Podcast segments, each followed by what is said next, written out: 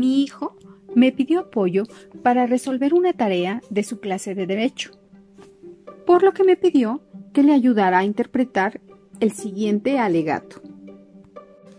Señoras y señores del supuesto jurado, el abogado del chef quiere que crean que su cliente escribió Dirty Pennies hace 10 años. Y ha sido sincero, casi está me ha conmovido.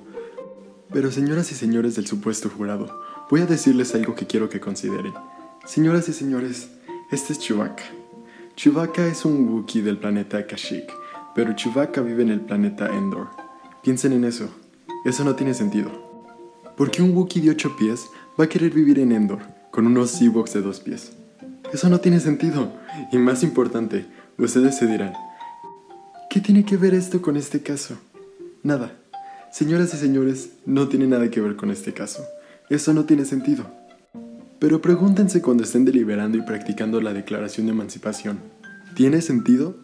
No, señoras y señores del supuesto jurado, eso no tiene sentido. Si Chewbacca vive en Endor, deben exonerarlo. La defensa ha concluido. Sorprendida con lo que acababa de escuchar, le pregunté, ¿de dónde han sacado eso? Y me respondió, es la defensa de Chewbacca. Pero no le entiendo. Creo que esto lo deben explicar los abogados. La defensa Chewbacca apareció en el decimocuarto capítulo de la segunda temporada de un célebre programa de televisión de los años 90 llamado South Park, precisamente en el episodio titulado Chef Aid, el personaje Chef descubre que la cantante Alanis Morissette le ha plagiado una canción de su autoría titulado Dirty Panties. Ante ello, Chef decide contactar con los ejecutivos de la discográfica, con la única petición de que su nombre fuese incluido como compositor entre los créditos de la canción. Pero la disquera no solo ignora su solicitud, sino que decide demandarlo por acoso, logrando que el pobre hombre fuese llevado a juicio. Pero el litigio no parecía que fuese a llegar demasiado lejos, porque resultaba irrebatible que la canción de Morissette era un descarado plagio de la composición de Chef. Pero la discográfica tuvo la genial idea de contratar los servicios del abogado Johnny Cochran, Sí, el mismo que defendió al famoso jugador de fútbol americano O.J. Simpson de los cargos de asesinato. Durante la celebración del juicio de Chef, la versión animada de Johnny Cochran utilizó como estrategia de defensa el discurso que ya escuchamos hace unos instantes, para con ello buscar proteger los intereses de la discográfica. Con esa exposición disparatada, el abogado logra convencer al jurado y Chef es inexplicablemente condenado a pagar una multa de 2 millones de dólares o, en su defecto, pasar en prisión durante cuatro años. Como respuesta al discurso de Cochran, el abogado defensor de Chef apuntaba que el abogado de la disquera estaba utilizando una estrategia conocida como la defensa Chewbacca, una denominación ficticia que acabaría utilizándose en la jerga del mundo real. Y ese alegato, que parecía un disparate absurdo, en realidad era una sátira directa de la estrategia que, años atrás, el auténtico Johnny Cochran había utilizado durante el proceso contra O.J. Simpson. Pero, ¿cuál es la finalidad de la defensa Chewbacca? Lo relevante de la parodia de defensa es que la táctica del abogado tiene como finalidad que el jurado decida en contra de Shep por cuanto hace a los derechos de autor y, por tanto, a favor de la discográfica. Para lograrlo, brinda una razón, si se puede llamar así, que no tiene ningún sentido ni relevancia para la pretensión, que Chewbacca vive en Endor, que, dicho de paso, es falso que viva allí. Con esa estrategia se logran dos cometidos. El primero, se desvía la atención del jurado del punto que debía probarse, si la canción era un plagio, mediante una pista falsa o argumento para distraer, como lo son los confusos argumentos sobre Chewbacca. Segundo, se intenta que, partiendo de esos argumentos, el jurado considere probado que debe exonerarse a su defendido, lo que es distinto al punto original que debía probarse, la existencia del plagio. La defensa chubaca es cualquier estrategia legal que busca abrumar al auditorio con argumentos sin sentido, como una forma de confundirlos y acallar los argumentos legítimos de la otra parte. También tiene, intencionadamente o no, el efecto de confundir al oponente para que deje de discutir. De igual forma, la estrategia de distracción puede tener como fin acallar los argumentos del contrario o abrumar a la audiencia para que no les preste atención, más que sacar una conclusión específica. Y mucho ojo, cuando estamos frente a la estrategia de defensa Shubaka, toma nota.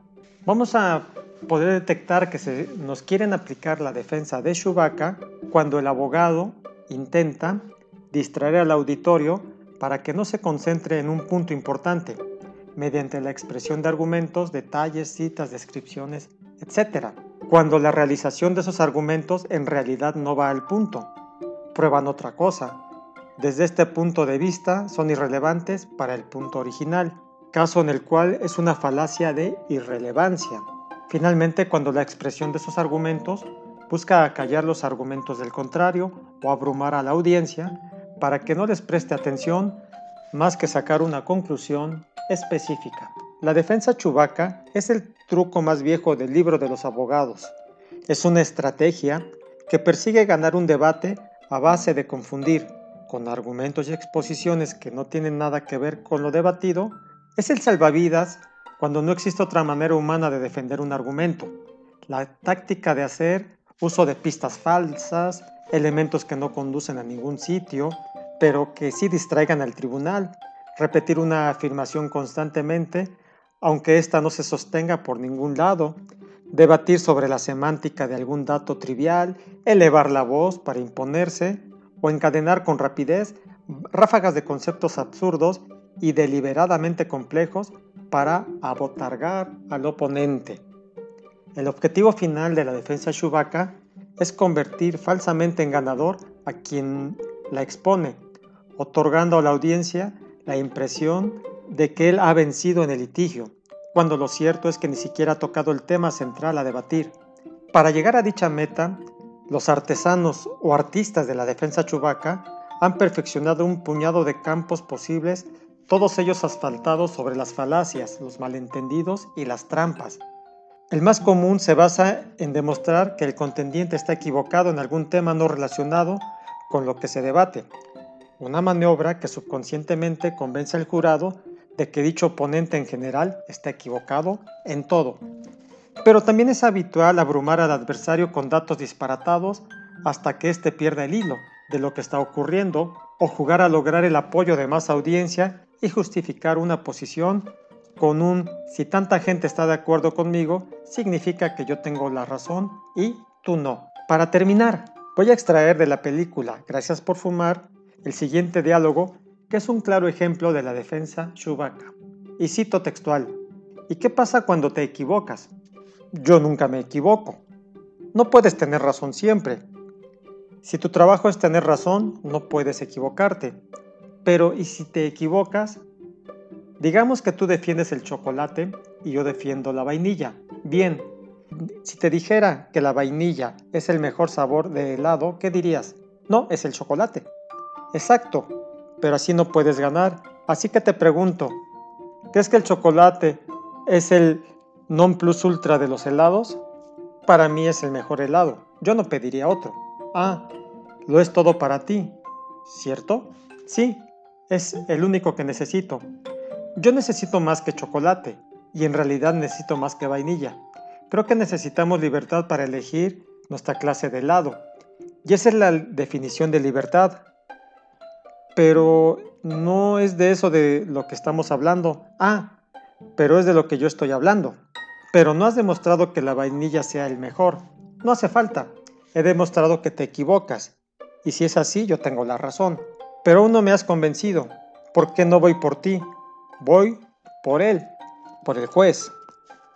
Bien, esta técnica de la defensa Chewbacca, si bien pareciera ser una ficción de película, viene a mi mente en la vida real aquellos litigios donde los abogados empiezan a vertir argumentos y hablar y escribir hojas y hojas y cientos de hojas con los que tratan de hacer una defensa muy grande, muy voluminosa, muy compleja, pero pocas veces van al punto concreto que se está debatiendo. Se piensa en el medio de los abogados mexicanos, latinoamericanos, que aportando mucha información, que aportando muchos datos, se va a lograr abrumar primero al contrario y después confundir al juez.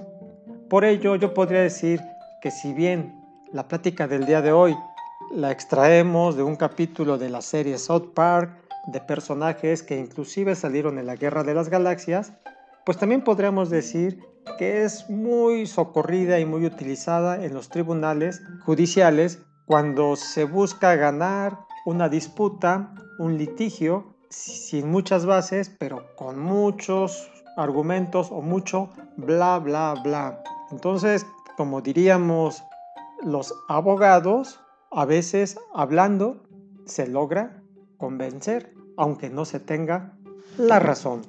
Hasta aquí dejo este capítulo, espero te haya gustado y me ayudes compartiéndolo con un amigo, ya que así podemos difundir la cultura jurídica entre el mayor número de personas.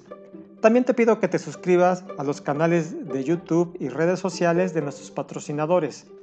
Búscalos como Enrique Rueda, el abogado de, de México, y Conciliación y Arbitraje México.